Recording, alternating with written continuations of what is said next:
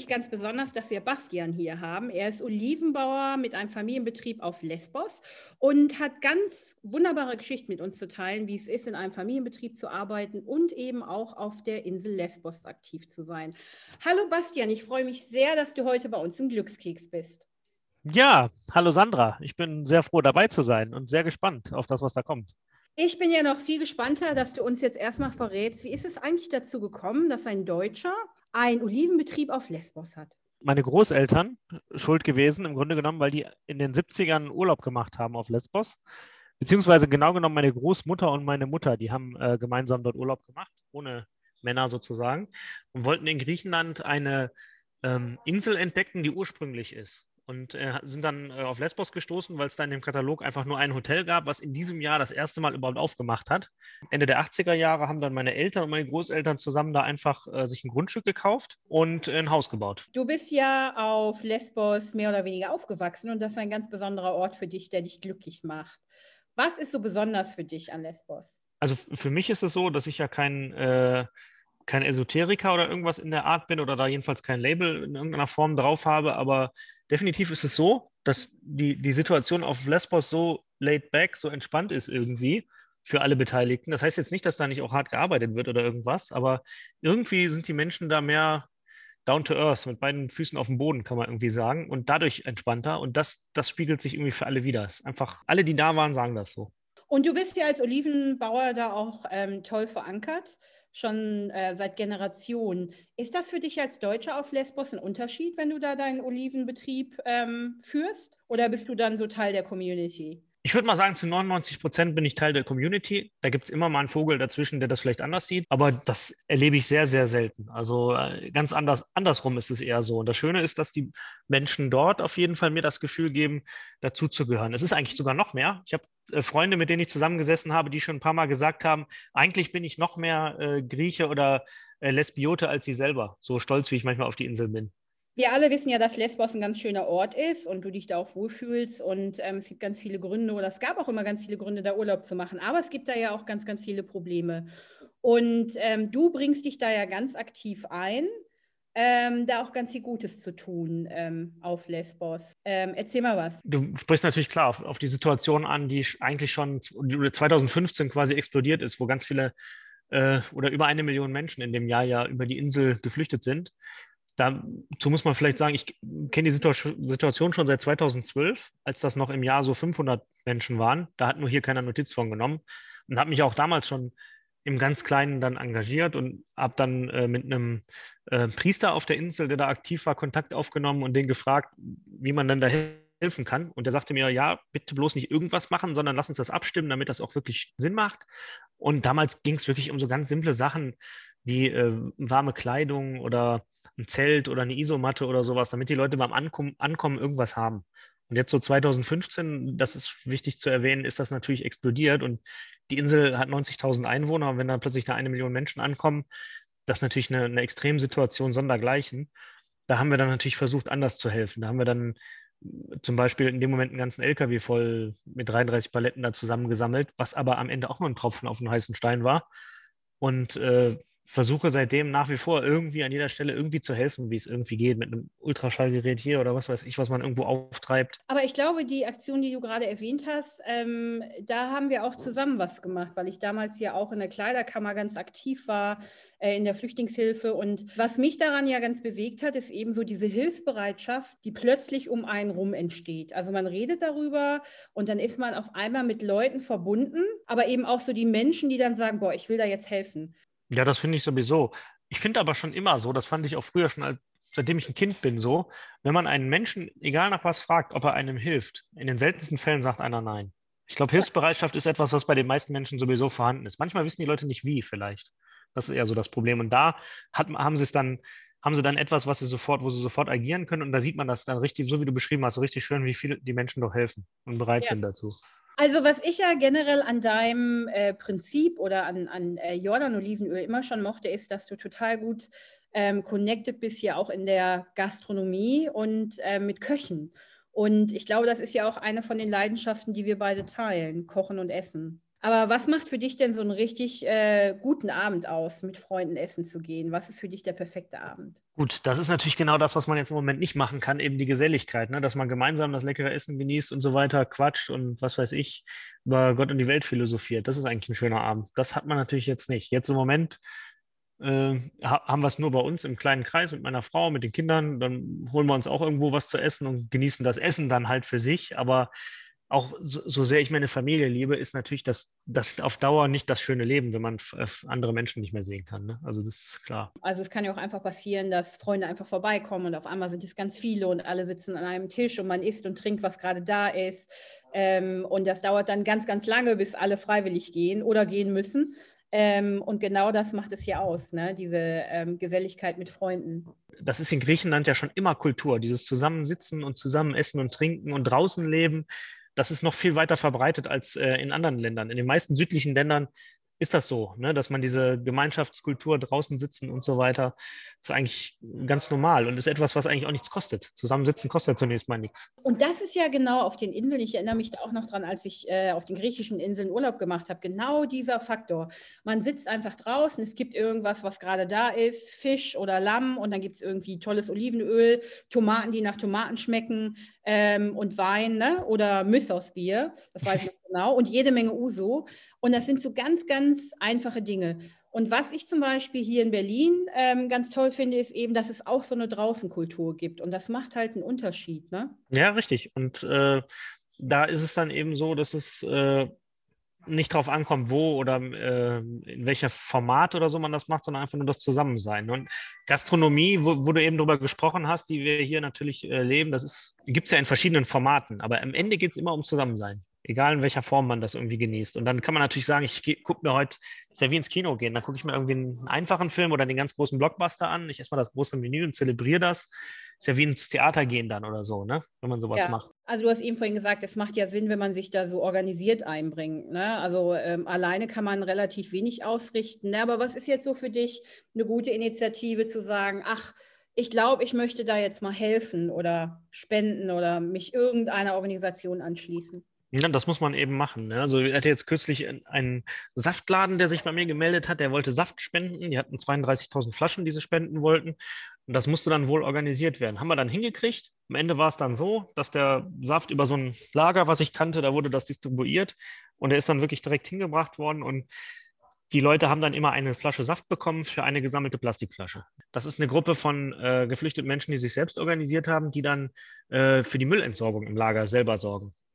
Die, mit denen koordiniert haben wir das dann gemacht. Dadurch war gewährleistet, dass die Flasche ankommt, wo sie hin soll und dann gleichzeitig derjenige, der sie genommen hat, auch quasi etwas bezahlt hat. Das war dann einfach nur gesammelte Plastikflaschen oder sowas. Solche Aktionen gibt, die einen kleinen Unterschied, also die im Kleinen einen ganz großen Unterschied machen. Ne? Das, ähm, macht dich doch bestimmt auch ganz zufrieden dann in dem Moment. Äh, total. Und ich denke dann auch überhaupt nicht drüber nach. Ich mache das einfach. Ne? Und klar, im Nachhinein denkt man sich schön, wenn man da irgendeinem geholfen hat und wenn man dann diese Bilder sieht wenn dann einer irgendeinem so ein Foto schickt, wie die Leute da gerade den Saft trinken und so, dann denkt man sich doch cool, dass das geklappt hat. Aber das ist für mich schon was Schöneres gibt es doch gar nicht, wenn man irgendwas irgendeinem helfen konnte. Ja, und das ist, ähm, wenn man dich so sprechen hört, hört sich das auch an wie eine Normalität in deinem Leben. Und das macht es so zu was ganz besonders schön. Ich finde es ähm, jetzt auch speziell, wo es so kalt ist. Also wir haben ja jetzt äh, alle hier, fast alle in Deutschland, ähm, total viel Schnee um uns rum. Ähm, und da finde ich das auch ganz interessant zu beobachten, wie viele Menschen sich jetzt einbringen, eben Obdachlosen auch zu helfen. Mhm. Ja. Also ich habe das gerade noch, ähm, ich war hier draußen und ähm, es gibt hier einen Obdachlosen, der lebt in so einem Microhaus. Das habe ich auch zum ersten Mal gesehen. Das ist ja wie so eine kleine Holzhütte. Und ähm, da habe ich dann jetzt die letzten Tage immer mal unterschiedliche Nachbarn gesehen, die da Tee hinbringen und Wärmflaschen und was zu essen. Und ähm, ja, das finde ich, ähm, find ich ganz äh, aufmerksam und auch ähm, besonders. Verrat uns doch mal, wie euer, wie sieht es denn aus auf Lesbos bei euch? Wie stelle ich mir denn deine Olivenfarm vor? Ähm, also wir haben angefangen damals mit 100 Olivenbäumen im Süden der Insel, in der Nähe des Ortes Plomari. Das ist da, wo der Uso herkommt. Hat vielleicht der eine oder andere schon mal gehört. Das ist an so einem Hang, äh, einer, der aufs Meer guckt quasi. Und äh, da drumherum ist nichts. Das sind wirklich nur Olivenbäume. Das sieht dann von, von der Ferne sieht das aus wie ein, wie ein grüner Hügel und sonst gar nichts. Und da ist dann immer, sind dann immer ein paar Bäume jetzt mit der Zeit dann hinzugekommen drumherum. Wer arbeitet denn bei dir auf der Farm? Ist, wir haben jemanden, mit dem wir zusammenarbeiten, das ist der Spiro, der hilft uns auf der Farm. Und äh, das sind immer unterschiedliche Leute. Das ist aber nicht so, dass wir eine große Farm haben, wo wir dann Leute anstellen, sondern wir arbeiten mit Familien zusammen, die eigene Bäume haben. Also es gibt auf Lesbos, das muss man vielleicht so erklären, insgesamt 19.000 Kleinbauernfamilien, die alle irgendwas Kleinbäuerliches machen. Die meisten haben Olivenbäume, ein paar haben Schafe und Ziegen und so weiter. Und ähm, wir sind selber eine dieser Familien sozusagen. Und jeder davon hat eben eine gewisse Anzahl von Bäumen auf seinem Grundstück und beerntet die auch selber. Ähm, du bist ja, um jetzt mal über was ganz Schönes zu reden, ne, wenn wir über Essen und Ausgehen und die Gastronomie sprechen. Ähm, was ist denn so für dich ähm, der tollste Trend, den du in den letzten Monaten oder Jahren beobachtet hast, ähm, den du wirklich gut findest? Ähm, dass die Gastronomie etwas ähm, offener und jünger wird. Das ist meine Wahrnehmung. Also das ist auch, und da gebe ich dir recht, ne, wenn man das so sieht, es gibt ja auch immer mehr junge Menschen, die sich jetzt dafür entscheiden, ähm, beispielsweise Bauer zu werden oder ne, irgendwas ähm, anzupflanzen und ganz besonders zu machen. Ne? Das fängt damit an, dass es äh, Jungbauern gibt, die sich dann eben ne, auf, das, also, äh, auf die Tierproduktion, aber so kann man es ja gar nicht nennen, ne? aber so als die zum Beispiel Hühner haben ne, oder Tiere. Dann gibt es aber auch wieder die, die mit der Landwirtschaft ähm, an sich, auch mit dem Anpflanzen, ne, mit der Saison gehen und ganz besondere Sachen machen. Und ich finde, das ist ein ausgesprochen positiver Trend. Ja, definitiv. Also das war ja, ich meine, früher war ja Bauer fast ein Schimpfwort. Ja. Jetzt ist es ja eigentlich eher umgekehrt. Jetzt ist es wieder total cool und die Leute finden es total besonders. Das ist auf jeden Fall super, dass es so ist. Ja, und da war das ja jetzt heutzutage, ist es ja, wenn du sagst, ich arbeite in einer Fabrik und mache da Lebensmittel, dann ist das fast schon negativ behaftet, ne? weil äh, mittlerweile weiß ja auch jeder, eigentlich ist es ja ganz schön, wenn man irgendwas konsumiert oder kauft oder auch mit kocht, was von Menschen gemacht wurde. Das Entscheidende an der ganzen Geschichte ist halt nur, dass man sich nicht nur darüber aufregt, über die ganzen Skandale in irgendwelchen Fleischfabriken, sondern dass man einfach auch das Kilo Hack für 99 Cent nicht mehr kauft. Das müssen die Leute dann am Ende auch noch konsequent umsetzen und dann kommen wir der Sache auf jeden Fall schon näher. Aber Chancen dahingehend, dass es sich irgendwann mal dahin entwickelt, gibt es. Sag mal, wissen deine Kinder, wo ihr Essen herkommt? Ja, bei meiner Tochter war das so, da hat ein Donutladen in der Stadt aufgemacht und ich finde den überhaupt nicht gut. Du kannst da so reingucken nach hinten, was die so für, für Lebensmittel benutzen. Das ist wirklich so dieses Billigste vom Billigsten. Jetzt geht aber die ganze Schule dahin und holt sich die Donuts. Und jetzt bin ich auch nicht der Typ, der sagt, nee, darfst jetzt hier nicht und du darfst nur Körnerbrot und so. Das ist ja bei uns auch nicht so. ich habe denen einfach gesagt, oder meiner Tochter, mein, mein Sohn, der äh, auf dessen Schule ist es zwar nicht so, der wollte natürlich auch Donuts. Ihr könnt das essen. Mir ist nur wichtig, dass ihr wisst, was ihr da esst. Ihr müsst es verstanden haben. Ich bin da total locker mit solchen Sachen, aber die, sie sollen es verstanden haben. Dann sollt ihr bewusst Mist essen sozusagen. Also im vollen Bewusstsein das machen, aber wirklich ist auch Wissen in dem Moment. Das ist der Punkt. Und solange das so ist, ist es okay. Und am Ende des Liedes ist es tatsächlich so, dass es dann doch nicht so oft gemacht wird. Und dieses, ja, das Bewusstsein ist ja ganz wichtig. Mhm. Aber was ich jetzt noch viel interessanter finde, du bist ja Unternehmer und auch hast immer ganz, ganz viel zu tun. Wie schaffst du denn so eine Balance als Familienvater versus Unternehmer? Wie klappt das für dich? Ich glaube, das ist ein Gesamtpaket. Also erstmal ist, ist ein großer Teil natürlich meine Frau auch, dass, die, dass wir uns verstehen, dass wir gegenseitig verstehen, wer wir so sind, was wir machen, warum wir das machen. Zum anderen Teil bin ich aber auch für meine Kinder zwischendurch da, weil die würden das nicht verstehen. Auf gar keinen Fall. Den kann ich erklären, was ich will. Ein Kind würde das sicherlich akzeptieren und nichts sagen. Aber es würde auf jeden Fall das überhaupt nicht gut finden, wenn ich nicht da wäre. Und von deshalb bin ich halt zwischendurch einfach da. Ich mache es einfach. Ähm, Bastian, worauf freust du dich am meisten, wenn wir durch die Pandemie gekommen sind? Das ist eine gute Frage. Also so denke ich irgendwie gar nicht. Ich habe mir da nicht so viel Gedanken gemacht, worüber ich mich freue. Also ich, ich freue mich einfach nur darüber, dass es, dass keine Menschen mehr irgendwie krank werden durch den Quatsch. Ansonsten freue ich mich auf, darauf, andere wiederzusehen auf die persönlichen Begegnungen. Nicht viel, nicht mehr und nicht weniger, ehrlich gesagt. Was macht dich denn so im Alltag besonders glücklich? Eigentlich äh, andere Menschen in der Regel. Eigentlich jede Nettigkeit von jedem Menschen, ob es ein Lächeln ist, ob es ein fröhliches Guten Morgen ist oder äh, dass ein anderer Mensch was für einen anderen macht oder so, das sind so die Sachen.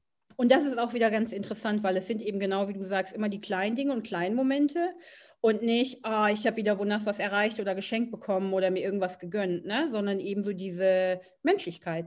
Ja, definitiv. Also wenn ich jetzt irgendwo Geld bekomme oder irgendwie sowas, das macht einen, findet man auch cool in dem Moment, aber das macht einen nicht wirklich glücklich. Also das überhaupt nicht. Das sind wirklich einfach nur so Sachen von anderen Menschen, bei mir jedenfalls. Ja. Und das ist ja auch so ein Effekt, der ganz schnell wieder weg ist. Ne? Also ich kenne das auch ganz früh, hat mir das wahnsinnig viel Spaß, Spaß gemacht einzukaufen.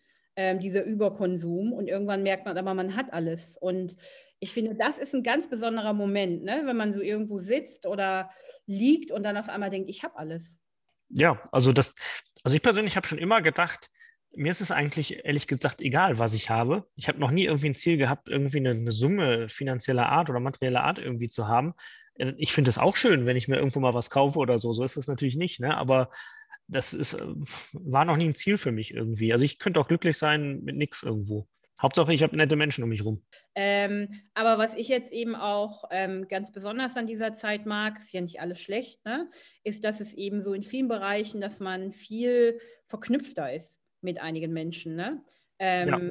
So und auch in Kontakt bleibt und einfach weiß, ach, wenn das vorbei ist, dann gibt es was, worauf ich mich vorfreuen kann. Das ist besonders schön. Ja, und keiner kann was dafür. Ne? Betrifft uns alle auf der ganzen Welt gleich. Ist alles, keiner hat irgendwie gesagt, ich mache das jetzt oder so, sondern das ist einfach, alle sitzen wir im gleichen Boot und von daher kann es auch, gibt auch keinen wirklichen Gewinner oder sowas. Das ist ja für, für alle gleich blöd letztlich. Vielleicht die zwei, drei, die jetzt irgendwie Masken verkauft haben, werden ihres Lebens auch nicht glücklich dadurch. Also das ist alles etwas, was wir gemeinsam jetzt durchstehen können und auch werden. Und irgendwann das Beste hoffentlich daraus mitnehmen. Was sind so deine drei größten Wünsche für nach der Pandemie? Äh, ja, Nummer eins auf jeden Fall 2022 gar nicht arbeiten, sondern nur eine große Party feiern. Nein, Quatsch. Also einfach mit Leuten sich treffen und so weiter. Ich hatte, wollte eigentlich letztes Jahr meinen 40. Geburtstag feiern und hatte angefangen im Februar mit der Planung und habe dann aber relativ schnell realisiert, das kann ich dann auch direkt mal lassen, dass ich dann einfach 2022 oder 2023 oder wann auch immer meinen 40. Geburtstag groß feiern kann. Das wäre der erste Wunsch. Du bleibst also für immer 40, Bastian. Ich bleibe jetzt erstmal eine Weile 40. Das ist schon mal der Vorteil ja. der ganzen Geschichte gibt es eigentlich nichts großartig anderes, wie ich eben schon gesagt hatte, dass man sich einfach mit Leuten wieder ganz normal treffen kann und dass jetzt keiner irgendwie der große Verlierer oder so dieser Krise dann nachher noch wird, dass es hoffentlich nicht so viele irgendwie, ja, große Insolvenzen irgendwo gibt oder sowas und dass die Kultur möglichst schnell wieder auflebt. Bastian, ich freue mich da jetzt schon drauf, wenn wir mal wieder was zusammen machen können. Ähm, und ähm, wir kennen ja zum Glück auch ähm, ziemlich viele Leute, die da richtig Bock drauf haben. Und das erfüllt mich zum Beispiel mit ganz viel Glück. Ja, das hört sich gut an. Bastian hat heute das Glück auf einen ganz kleinen Punkt reduziert. Und zwar geht es für ihn immer darum, seine Zeit mit Menschen zu verbringen, die er wirklich mag, oder aber auch anderen Menschen zu helfen. Und wie er so schön gesagt hat, es gibt nichts Besseres, als anderen Menschen zu helfen. Und das völlig eigenmotiviert und ohne zu fragen. Und diese Inspiration nehme ich diese Woche wieder mit, um genau hinzuschauen, ob es vielleicht Menschen draußen gibt, die jetzt gerade der winterlichen Kälte ausgesetzt sind und denen ich vielleicht durch ein kleines Gespräch oder durch ein warmes Getränk ein bisschen Glück vermitteln kann. Also, ich hoffe, es geht euch gut, kommt gut durch die Schneewoche und bleibt gesund. Und dann hören wir uns nächste Woche wieder, wenn es heißt, Glückskeks, dein Happiness Podcast. Ich freue mich darauf. Bis dann.